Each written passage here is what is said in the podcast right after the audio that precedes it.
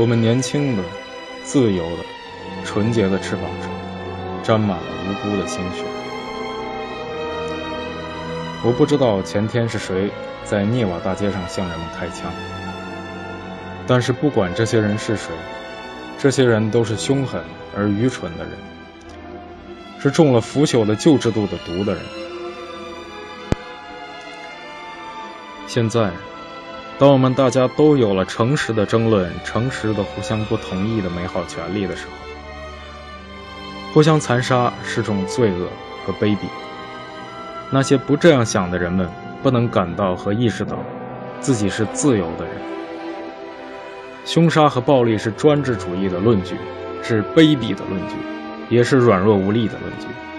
因为强奸别人的意志，杀人，并不等于永远，也并不等于杀死了思想，证明了想法的不正确和意见的错误。自由的伟大幸福，不应该。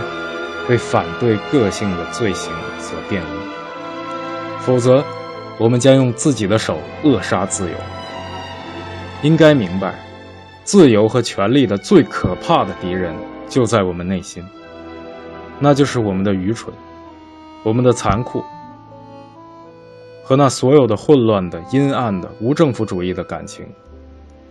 这些感情是君主制的无耻压迫及其下流残酷。在我们的心灵中培养起来的，是该明白这些的时候了。我们能明白这些吗？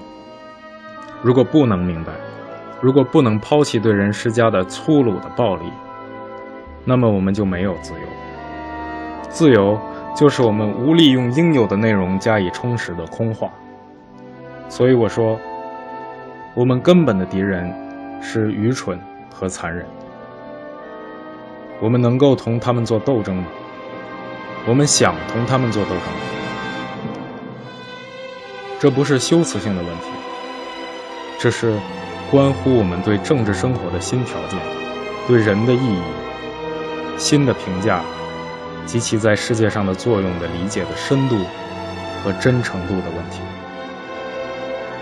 是在我们的自己身上培养对凶杀的嫌恶感、对凶杀的讨厌感的时候。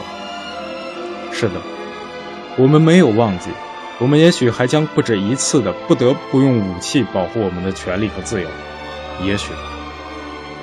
但是四月二十一日，手枪是那样可笑的握在那些伸出的吓人的手中，而且在那姿势中有一种儿戏的成分。遗憾的是，这种儿戏的成分后来变成了罪行。是的，这是反对自由的人的罪行。难道，关于我们的卑鄙的过去的记忆，关于当年怎样在街头成百上千的射杀我们的记忆，把刽子手对暴力致人死命的平静态度，也接种给了我们？我找不到足够尖锐的否定的话，来说那些试图用子弹、用刺刀对着人脸的拳击证明什么的人。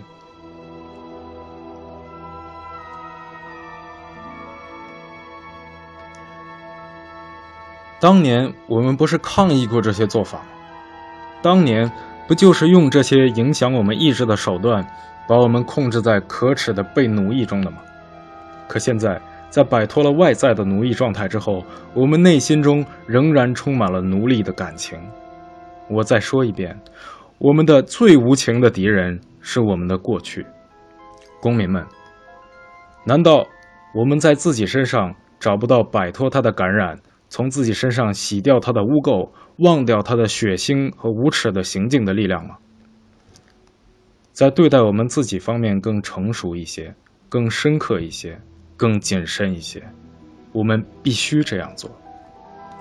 斗争没有结束，应当珍惜力量，把精力团结在一起。